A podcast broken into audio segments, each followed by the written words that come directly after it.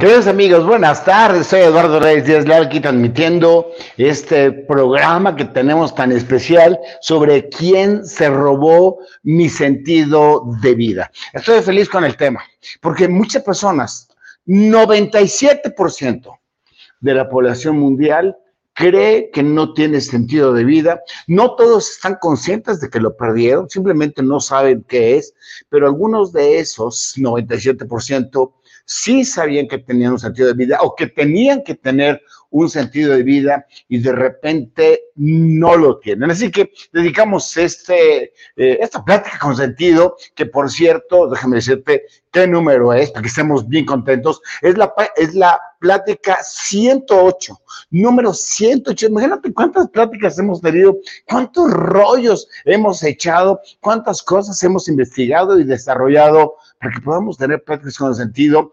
ininterrumpidamente. Gracias Dios, gracias porque me permites tener este programa con todas las personas que nos están viendo, sea en el momento en que creamos, es decir, ahorita, o sea, que lo vean a posterior. Te ruego mucho que estés, este, te agradezco mucho primero que participes de este programa. Te ruego mucho que nos sigas en las redes sociales.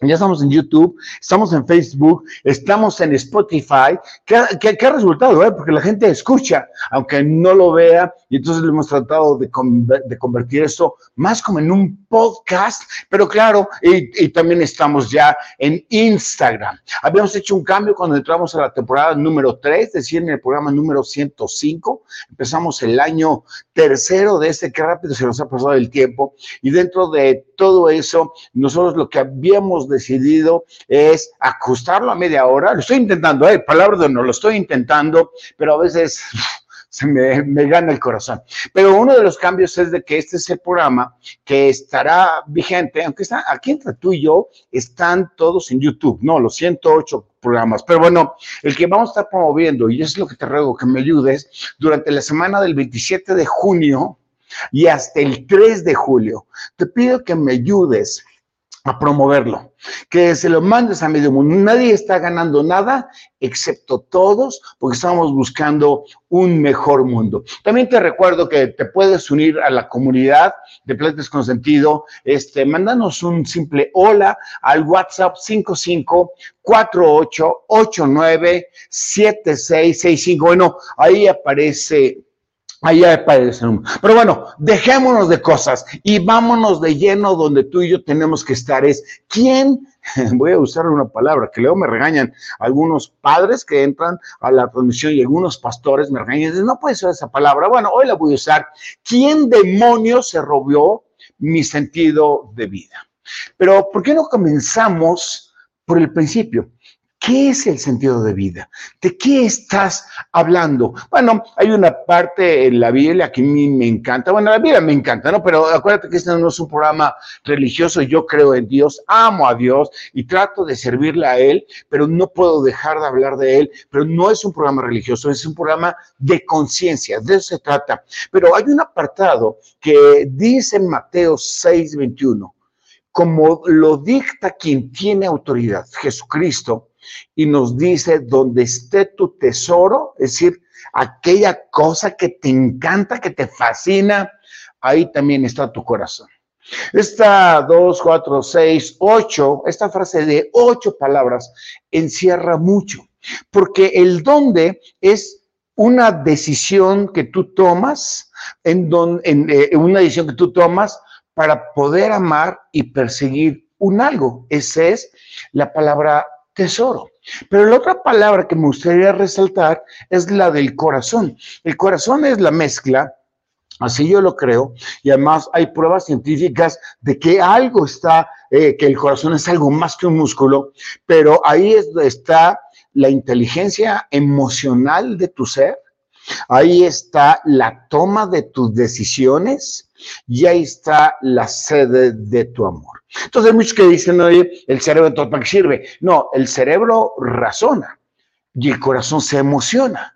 Y el que le ordena al cerebro es el corazón. Entonces, quizá por eso Jesús decía, donde esté lo que quieres que te importe, un tema de decisión, ahí también va a estar tu inteligencia emocional. Quiere decir que estamos hablando algo mucho más grande que el simple raciocinio de qué es lo que más me conviene. Quiero fruta o quiero verduras, o quiero carne o quiero tacos. Estamos hablando de una toma de decisiones mucho más trascendente. Entonces, partimos de la base que el sentido de vida es el tesoro el tesoro al que tú le pongas. Entonces, este tesoro es aquello que le da sentido a tu vida. Por Dios, Eduardo, la regaste. A ver, ¿qué es el sentido de vida? El tesoro. ¿Qué es el, el tesoro? Aquello que le da sentido de vida. Pues ahora sí, que me ahorcaste. Porque en tu sentido de vida es igual al sentido de vida. Bueno, lo puse entrecomillado porque es aquello que le da a tu vida un sentido. ¿Para qué estamos tú y yo aquí? No sé cuántas veces ha pasado por tu mente, seguro más de una, pero en mí mil millones de veces me he preguntado, ¿para qué estoy aquí? ¿Para qué sirve todo esto en donde tienes un tiempo, nunca sabemos cuánto, en donde tienes unos talentos, pocos o muchos, unos desarrollos en el camino, otros los haces, eh, tienes una circunstancia, tienes dolores, tienes injusticias, tienes capacidad de amar, tienes capacidad de odiar. ¿Para qué sirve todo eso? Entonces, aquí lo que estamos buscando es quién se robó, el robó, te robó el para qué sirve todo esto. Así que tesoro es aquello que te hace vibrar al trabajarlo. Entonces, quizá aquí tú decir, espérate, no hay nada que me haga vibrar. Yo como me, bueno, me, eh, me, duermo, me levanto, me baño, desayuno, trabajo o estudio de cómo eh, vuelvo a trabajar o a estudiar o voy al cine, vuelvo a cenar y me duermo. Este, no siente vibración. Entonces es algo que tenemos que voltear a ver en dónde está tu tesoro, porque probablemente tu tesoro está solamente en sobrellevar la vida. Y entonces, si eso para ti es tener el sentido de vida eso se vale. Pero a lo mejor, a lo mejor hay algo que nos haga vibrar profundamente. ¿Eso es factible? O algo, o algo, es decir, muchas cosas. Entonces, por tesoro es aquello que te obliga, bueno, no te obliga de afuera, te obliga de adentro, es algo que tú decides. Tengo que desarrollar aquellas dos cosas únicas que tengo que se llaman talentos y tiempo. Si tú le echas una retrospección o introspección, como quieras, no, no, no importa. Si tú le echas una reflexión sobre lo que tienes, vas a saber que tienes un yo, tus talentos, y un tiempo que nadie sabe cuánto. Entonces, yo aquí con esta lámina culmino y digo, tus dos grandes compañeros. ¿Qué son esos? Talentos y tiempo. Y entonces quizá esos dos compañeros te van a decir, oye, ¿para qué los estoy utilizando? ¿Para qué me sirven? ¿Los puedo utilizar en el sentido de vida? ¿Puedo hacer algo? ¿O quién se llevó mi sentido de vida? Y eso es lo que estamos tú, tú, y hablamos. A ver, déjame ver si alguien me robó el sentido de vida. Déjame ver si no lo tengo. Déjame ver si se está yendo o lo tengo oculto. Existen síntomas. Y esos síntomas claros de que alguien nos lo robó está en diferentes grados o matices. Uno, flojera. Claro, cuando tienes un sentido de vida, te levantas porque te levantas. Claro, a veces hay que empujar un poquitito a la voluntad, un tema que lo hemos hablado muchísimo, pero tengo flojera. Flojera de la vida, ¿eh? No, no. La flojera de que cuando son las seis de la mañana, con mi caso, me tengo que levantar al gimnasio, puta, qué flojera, eso no le quita el sentido de mi vida. No es un síntoma. Entonces, no es flojera de hacer un algo, sino es flojera de la vida o que tienes apatía. ¿Para qué voy a hacer algo? ¿Para qué? Mejor que dejo pasar los días, los segundos, los minutos, las semanas. Eh, otro síntoma es, no tengo sueños. Y no, no me refiero a que no tengo sueño, ¿eh? todo el mundo tenemos sueño, no es que a veces nos levantamos a las 3 de la mañana cuando dicen que pasan los angelitos, a veces otros se levantan 2, 3, 4, 5, 6, 7 veces a la semana, hay veces que duermen como roca, y yo le digo, oye, si dormiste toda la noche y duermes toda la noche, a lo mejor tienes una mala conciencia o tienes una mala memoria. Pero bueno, no me refiero a ese sueño, me refiero a que no tengo sueños. ¿Qué voy a hacer? ¿Qué estoy haciendo con mi, con mi tiempo y con mis talentos? Si ese es un síntoma, voltemos a ver, a ver quién nos robó el sentido de vida. O son días sin mucho sentido. Ya empezó otra vez, estamos hoy, otra vez estamos en domingo. Bueno, cuando grabamos y transmitimos, es los, los, domingos a las 7 de la noche. Si alguno de ustedes nos quiere acompañar, mándanos un WhatsApp al número que aparecía ahí y con mucho gusto te, te invitamos a la grabación que yo le amo transmisión del programa que vive toda la semana. Pero otra vez es domingo y ayer otra vez fue sábado y regresamos mañana otra vez a trabajar y todavía leí un libro que me encantó porque decía, ¿cuál es el día más feliz en la vida de los seres humanos de lunes a domingo? Y el estudio, que era un, eh, eh, un estudio expresado en el libro, decía los viernes. Y hacía todo un análisis. ¿Por qué el viernes es el día más feliz? Bueno, porque la mayoría de la gente es, vamos a seguir de fiesta. Vamos a ir a comer pollo y cerveza, como dice la canción de Chicken Fry, o eh, es el día que salgo con mi novio, es el día que salgo con mi esposa, o qué sé yo. Yo le digo entonces que los demás días no son felices. ¿Y cuál es el día más triste? Los lunes. De acuerdo al estudio, no comprender. Y si tú a mí me preguntas, Eduardo Reyes, a ti, ¿cuál es el día más feliz? Hoy. Los domingos, no, hoy el día que tengo. Y mañana, pues le entregaré mi tiempo al mañana y pasado mañana, al pasado mañana, pero cuando llego a Pláticas con Sentido, le pongo mi corazón, o, ah, te, comento, está ya en imprenta mi, mi libro número 126, nada tiene que ver con de esos temas tiene que ver con el rol de la gente aduanal. Estoy feliz con este libro, ya se los presentaré en algún momento, pero bueno, eso es netamente comercio exterior. Y cuando escribo un libro, pues le escribo el libro y cuando hago esto, es decir, ¿cuál es el mejor día de mi vida? El que tengo, al que le puedo poner el todo. Pero no todo el mundo tiene esa bendición que yo tengo. Eso no quiere decir que no me agüite, que no me apanique, que no me apatíe, que no me... Creo que a mí me pasa como ser humano, pero lo venzo. Porque hay un sentido más grande que me dice, ¿por qué estoy aquí? Pues entonces, tenemos un síntoma que si los días no tienen mucho sentido, y por lo no nos confundamos. A veces los días no tienen demasiado sentido porque hay algo que me está molestando me está molestando, me lo voy a decir con mucho respeto, el tipo de relación que estoy teniendo, la dinámica con mis hijos, que no es mi caso, ¿eh? Me acuerdo que soy divorciado, o sea, yo tengo ese problema, eh, el, eh, o mi trabajo donde no me valoran, o donde yo no lo valoro, o el estudio, no era lo que yo quería estudiar, era otra cosa, quiero cambiar, no lo sé.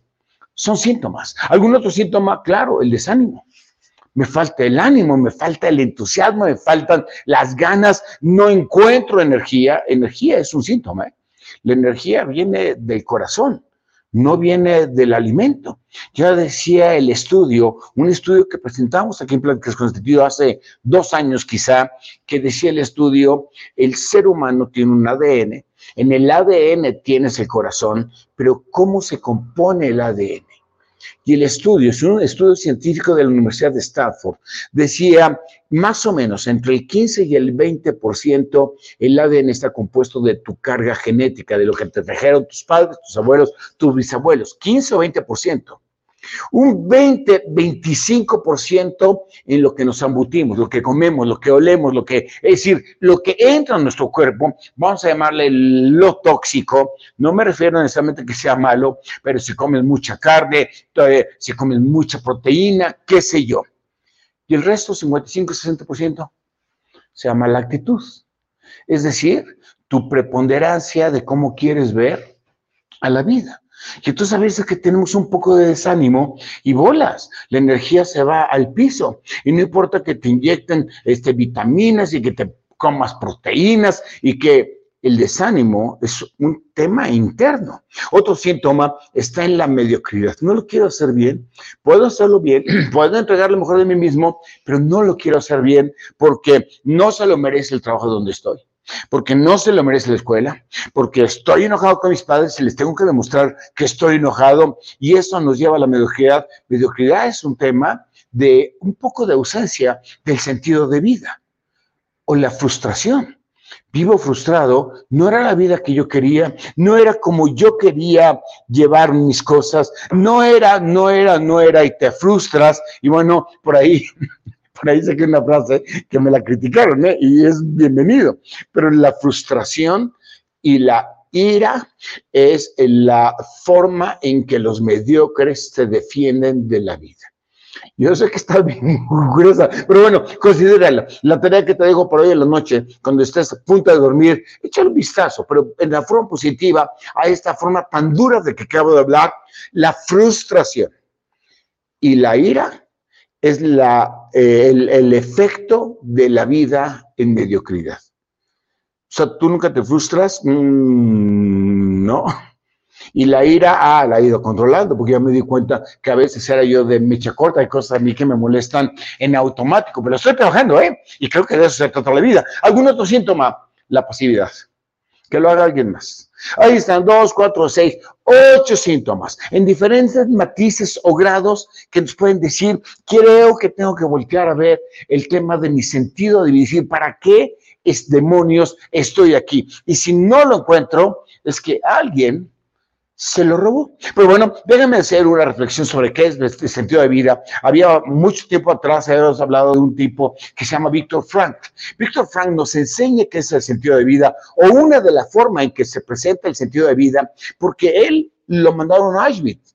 Él es judío, todavía vive. lo mandaron a Auschwitz, estaba chavito y lo mandaron a una guerra sin sentido. La Segunda Guerra Mundial jamás tuvo un sentido, simplemente estaban peleándose por pelear, que es donde tú y yo hemos llegado a la conclusión que lo peor que puede sentir el, el ser humano es la necesidad de ejercer poder.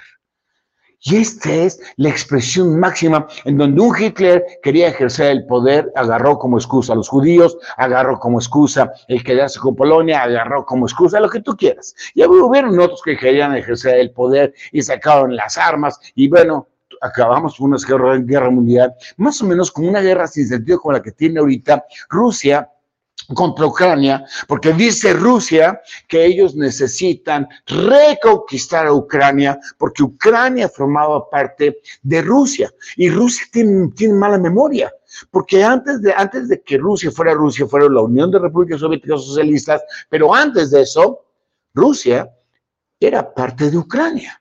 Entonces no tiene sentido. O sea, yo estoy luchando por conquistar algo que fue mío, pero que antes de que fuera mío yo era de él, algo está sin sentido. Pero bueno, entra Víctor Frank, lo mandan a Auschwitz, creo que le ofrecieron un Rolex o algo así por el estilo, vente, súbete al tren, vamos a Auschwitz, ahí te vamos a regalar un Rolex, yo, qué sé yo. Total que se sube al tren.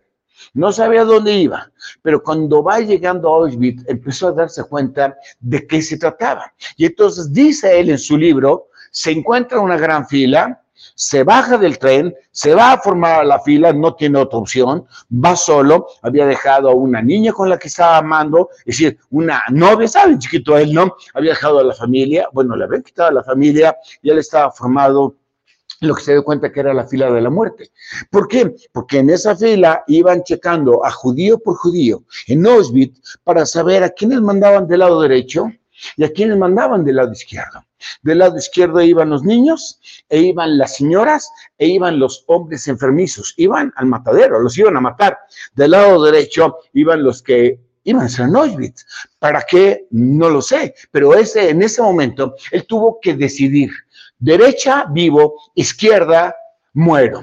Y él dice en su libro que él estaba muy delicado de salud, pero que se hizo el valiente, decidió vivir, no sabía para qué, no sabía qué le deparaba, no sabía que había cuatro años por delante de más guerra y de más Auschwitz, de más campos de concentración.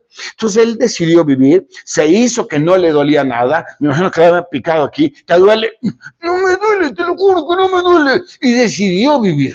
Y entró lo que no sabía qué estaba tratando de vivir, pero tomó esa decisión y se dio cuenta que los guardias, los alemanes y paisanos, los judíos, se habían subido a esa guerra sin sentido. Y si tú le preguntabas al guardia, al alemán, al, soldado, ¿qué hacemos aquí? Él te iba a contestar, no sé, a mí nada más me ordenaron, me ordenaron que yo estuviera aquí cuidándolos a ustedes y si se portaban mal, los mato. No tengo problema con matar, pero había paisanos, había judíos que traicionaban a los judíos por ganarse el ánimo o, el cariño de los soldados. y se subieron a la guerra sin sentido. ¿Cuántas veces tú y yo nos hemos subido a guerras sin sentido, a batallas que no tienen sentido? Y todavía vamos y apoyamos a otros canijos que están en esa batalla, se encuentra él con eso, pero luego él empieza a vivir eso, una guerra sin sentido, una vida sin sentido, un no sé qué va a pasar, y tiene dos grandes descubrimientos. Descubrimiento número uno que el instinto más importante del ser humano es comer. Eso se da cuenta porque los paisanos que traicionaban a paisanos, judíos que traicionaban a judíos, era por ganarse el cariño de los guardias, pero no porque quisieran el cariño, sino porque querían asegurar la sopa de la noche. Entonces ellos eran capaces de, eh, de traicionar a sus hermanos judíos, con tal de que el guardia le dijera, si vas a comer te aseguro que tienes tu plato de lenteja. Y entonces él revolucionó la industria del psicoanálisis y entonces dice, no, el ser humano no vive por instintos distintos al de comer. Y el segundo descubrimiento que me gusta todavía más mejor que el primero. Bueno, en el primero tengo que darme dos segundos. ¿Por qué es tan relevante eso? De todos vamos a comer. De todas maneras, Dios nos va a dar de comer. Yo estoy seguro de eso. Quizá no vas a comer langosta, pero nunca nos va a faltar comida. Está probado. En ningún día de tu vida te ha faltado comida, aunque haya sido frijoles con más agua. ¿Y por qué eso es importante? Si el instinto de conservación más grande que tenemos es el de comer, y el de comer siempre lo tienes, entonces no deberíamos vivir con miedo. Pues al fin de la historia. La ecuación es sencilla, pero bueno, ahí te lo dejo de tarea. No te debes de preocupar por comer y por comer es el instituto de conservación más grande que está demostrado entre miles de personas que estuvieron en Auschwitz en este análisis psicológico que hace Víctor Frank. Pero tiene un segundo descubrimiento aún más chido. La fortaleza que te hace sobrevivir no es la de tu cuerpo, no es la proteína, no es lo que comiste o las vitaminas o el ejercicio, lo corpulento, porque venían muriendo muchas personas que eran fuertes y sanas, y Víctor Frank, que era flacucho, en aquellos, bueno, se dice flacucho, ¿no? Pero era muy flacucho y era enfermizo, sobrevivió. Y había muchos flacuchos y enfermizos que sobrevivieron a Auschwitz y hubieron muchos fortachones que murieron en Auschwitz. Y entonces dijo, ¿cuál es la fortaleza que te hace sobrevivir? ¿Es lo que comes? ¿Es el plato de lenteja?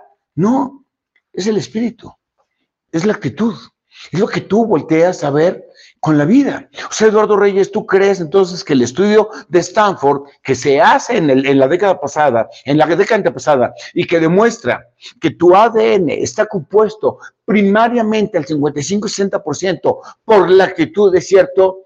Pues yo creo que ese estudio científico viene a confirmar lo que vieron los propios ojos de Víctor Frank, porque él veía gente grandota, jugadores de americano, bueno, no, en ese entonces no, que morían por el frío, ya vea flacuchos, debiluchos y enfermizos que sobrevivieron a los fríos que no se puede dar hasta de menos 30 grados centígrados.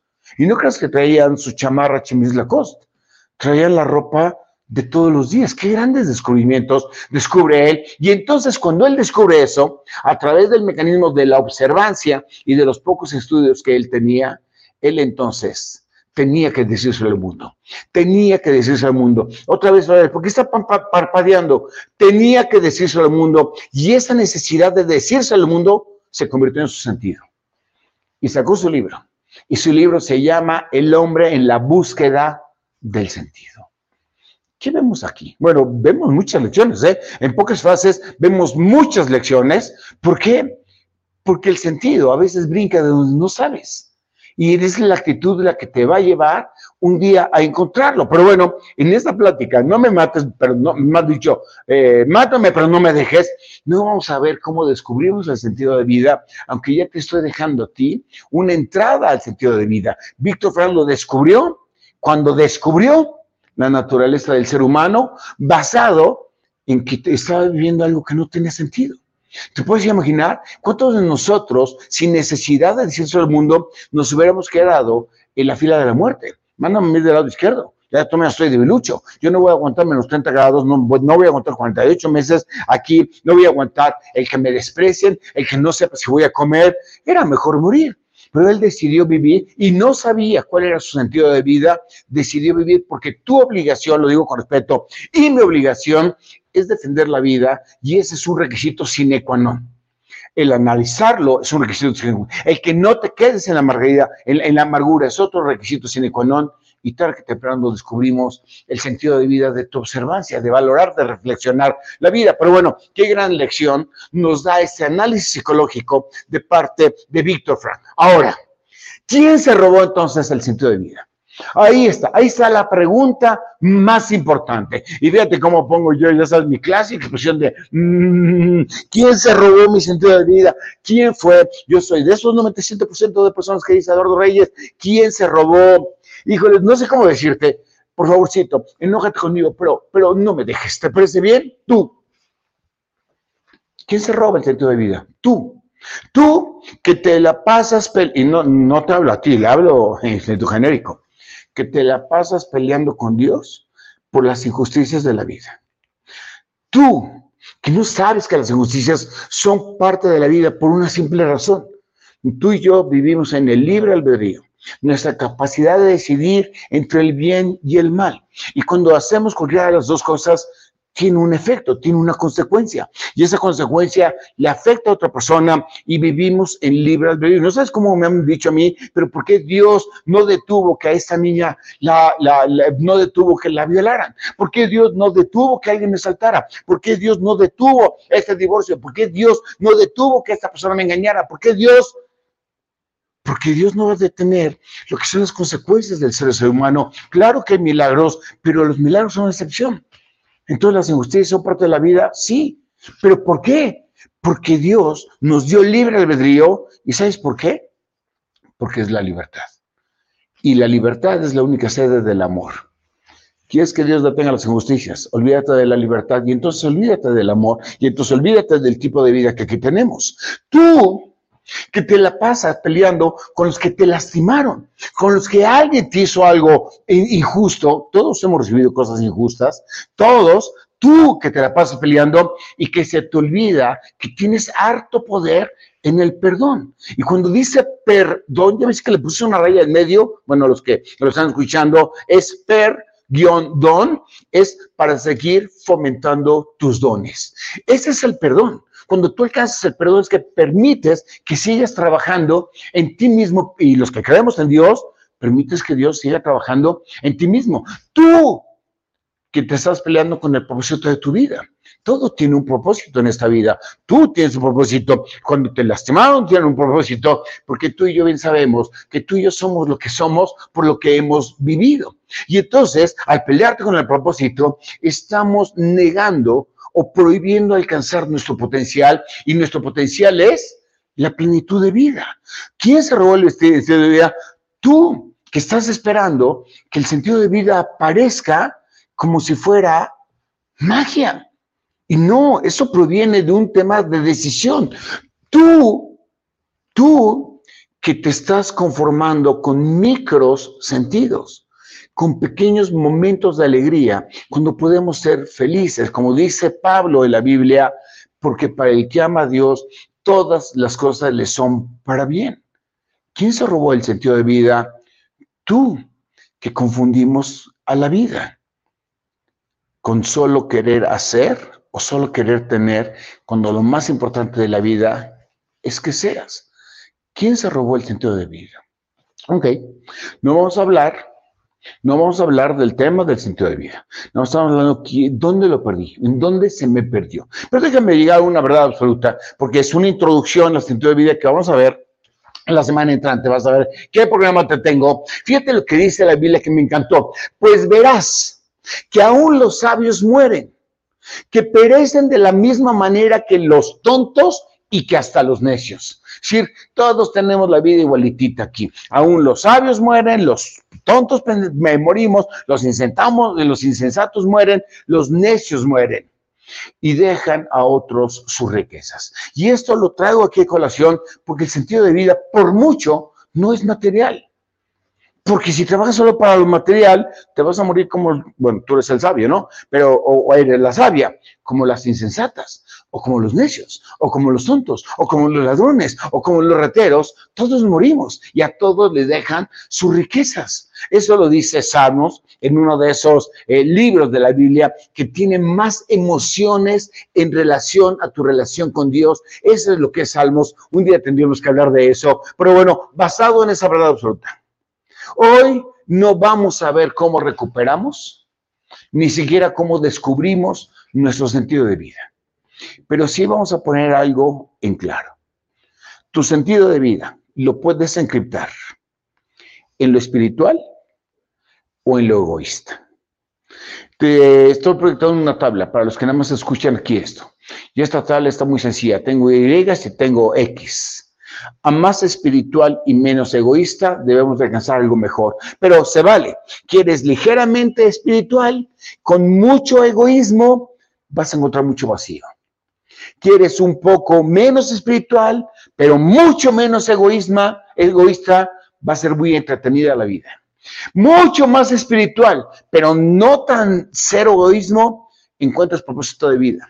Pero cuando es totalmente espiritual ese sentido de vida, y cero egoísmos te encuentras plenitud. Esto es científico, esto es científico, porque fue de, una, eh, de un estudio de preguntas a las personas, ¿por qué estás aquí? ¿Para qué estás aquí? Y las personas que tenían sentido de vida más espirituales y que tenían menos egoísmo, vivían en mayor plenitud. Y bueno, la fórmula ya la conoces. Ahora, déjame terminar este programa. Consejos finales, ¿te parece bien? Cinco consejos finales, una tabla más y terminamos ligeramente tarde, pero tú me vas a perdonar, mátame, pero no me dejes. Consejos finales. Estamos trabajando sobre el sentido de vida, ¿te parece bien? No lo vamos a descubrir hoy, pero cuando lo vamos a descubrir que yo estoy matando mi sentido de vida y tú probablemente también. Entonces, ¿qué es lo que tengo que hacer? Yo diría, punto número uno. Hoy estoy transmitiendo aquí solo. Alita está a larga distancia. Mime y Pete están en su casa. Es domingo en la noche. Entonces, hoy estoy aquí solo, pero no importa. Punto número uno. Valora lo que tienes. Es un muy buen comienzo. Valora lo que tienes. Hoy es que mi esposo se fue. No sé si estás muy contenta por eso. Pero bueno, valora lo que tienes. Segundo, Eres lo que eres por lo que has vivido. Así que todo es maravilloso. Todo lo que te haya pasado, doloroso o no, triste o glorioso o no, te ha traído a ser lo que tú eres. Y eso es lo más perfecto del mundo. Quiere decir que todo tiene un propósito. O más bien dicho, todo tuvo un propósito. Regla número tres. Si Dios te acepta tal cual eres, imagínate si tú no tendrías la capacidad de poderte amar a ti mismo o a ti mismo. Yo no soy perfecto, ni me siento perfecto, por mucho no lo soy, pero yo soy quien soy. Y sé que si Dios me acepta, porque yo no me voy a aceptar a partir de ahí para tratar de sacar la mejor versión de mí. Punto número cuatro siempre podemos encontrar nuestro sentido de vida. Es que Eduardo, tengo 149 años. Acuérdate que este programa es apto para todo público de dos años de edad hasta 150 años de edad. 151 ya no los admitimos, ¿de acuerdo? Entonces me decía un viejito, no es cierto, porque el récord de Guinness lo tiene un cuate de Ecuador, que creo que es de Ecuador, que tiene 113 años, pero imagínate que me habla un cuate de 149 años, me dice, yo también puedo encontrar mi sentido de vida. Por supuesto, de vida no tiene sexo, no tiene raza, no tiene cultura, no tiene edad. Es decir, siempre lo podemos encontrar y no importan las circunstancias. Pero es que me queda muy poco de vida. Pues vívelo lo más chido que puedas. Vívelo en completa plenitud. Y consejo número cinco. Abramos el corazón. Ya sabes qué es el corazón y la mente para ver lo que podemos hacer con lo que tienes dijimos que tenías dos grandes compañeros, que es tiempo y talentos. Alcanzando, Eduardo, tiempo y talento rumbo a donde, alcanzando la mejor versión de nosotros. De eso se trata el todo. Termino el programa. Con esto que es sentido de vida. Si lo vamos a encontrar tú y yo, lo vamos a encontrar la semana entrante. Pero sí te puedo decir, hay varios niveles de sentidos de vida, ¿no? Si los encuentras en solamente madurar, ese es un buen sentido de vida, nada más quiero madurar, quiero mandar a la fregada del ego, vas bien, O a lo mejor no solo quiero madurar y mandar a la fregada el ego, sino quiero aprender a ser mejor persona. Vas bien, pero si mejor me dedico a amar el aprender, es decir, si hago mi sentido de vida en que ame con todo mi corazón el aprender todos los días. Fíjate qué chistoso. Cuando amas el aprender, aún las cosas malas te sirven de lección. Yo le decía a Guayito, mi hijo, tuvimos un problema de trabajo esta semana, no pasa nada, estaba totalmente afligido, un error de la firma. Yo le dije, si aprendemos la lección, vale la pena. Si no, el costo es muy elevado. Y me dijo, ¿por qué, pa? Porque tienes que amar el aprender. Nadie nace sabiendo. Va súper bien. Pero si además de menos ego, más maduro, eh, aprendes todos los días, amas el aprender y encuentras ahí un proceso de vida y quieres servir y quieres compartir lo que tú eres, no, bueno, ¿qué te digo? El sentido de vida que vamos a encontrar es fabuloso. Y si además de eso, fíjate, vamos a un nivel más alto, quieres servir a Dios. ¿Servir a Dios cómo? Servir a Dios reflejando su gloria en ti. Tenemos un potencial increíble. Si es así, tu sentido de vida va a alcanzar primero de menos berrinches, más resilientes, más capacidades de adaptarnos a las circunstancias, mejor corazón. Y vamos a pasar al segundo nivel, que es de Wrath Mindset, de la que hemos hablado mucho, que es, no me importa que la gente crea que no puedo, yo sí puedo. Y no me importa el juicio de la gente, me importa romper mis límites. Y de ahí vas a aprender a amar la vida. La vida es aprendizaje todos los días, sin importar la edad. Y de ahí vas a usar tus talentos en toda la extensión de la palabra y por supuesto vas a hacer, si servimos a Dios, vamos a hacer un mundo mejor. Gracias, gracias de todo corazón. Soy Eduardo Reyes. Permíteme bendecirte. Que Dios te bendiga profundamente, expanda tu territorio y haga brillar su rostro sobre ti al descubrir y construir tu sentido de vida recordándote que todo tiene un propósito en tu maravillosa vida, incluyéndote a ti misma o a ti mismo. Amén, amén. Soy Eduardo Reyes Díaz Leal. Ahí está el Twitter. Ahí puedes bajar láminas. Ahí están para las láminas, creo. Espero que te hayan gustado. Arroba RDL7. Ah, un favorcito. En el chat que estés viendo ahorita, ponme qué opina de las láminas, ponme, te lo ruego, ponme eso, por favorcito, eh, retroalimentame y ayúdame a compartir. Dale like si te gustó, dile no like, está bien, todo se vale, y ayúdame a compartir para que hagamos un mejor mundo tuyo, ¿te parece bien? Ahí está mi eh, correo electrónico, si alguien me quiere mandar algo, rdl7 arroba me.com. Y sé la pregunta que me está haciendo a muy larga distancia, José Manuel. Y la próxima plática. Lo prometido es deuda. ¿Cómo recupero mi sentido de vida? Eso es lo que vamos a grabar el próximo domingo a las 7 de la noche, pero va a estar promoviéndose en la semana del 4 de julio, Día de la Independencia Gringa, y hasta el 10 de julio. Gracias, gracias por ser de este sueño una realidad. Ahora, Ale me está mandando una pregunta. ¿Quieres saber algo que yo no se lo quería decir? Ya puedes apagarle si quieres, ¿no? Pero bueno, porque me dice, oye, pa, es cierto que un día te avergonzó una chava que estaba muy guapa en el supermercado. Eso es lo que quieres saber. No sé quién le fue con el chisme, la verdad. Un día estaba yo en el supermercado, estaba comprando no sé qué cosas, y llega una chava que está súper mega contra requete guapa. Y bueno, si no me quieres creer, yo que gano con mentirte. Pero bueno, se acercó y me dijo, oye, hola, hola, me puse nervioso. Tú eres el papá de uno de mis niños. Dije, no me fregues. No puede ser, no puede ser. Yo no puedo ser el papá de uno de tus niños. Yo tengo tres hijos a los que amo. Ya estaba Goyito, ya estaba Alita, ya estaba Andy. No recuerdo haberme portado mal jamás. No recuerdo haber hecho, salvo que haya sido ese día que me fui de briego. Pero no, no puede ser. Yo no recuerdo que te haya conocido. Me dijo, no seas menso. Entonces el papá de uno de mis niños, de los niños que yo atiendo en el kinder, porque yo soy la maestra, la miss de tu hijo. Que me soy. Gracias, que Dios bendiga. Nos vemos en la próxima. Hasta luego.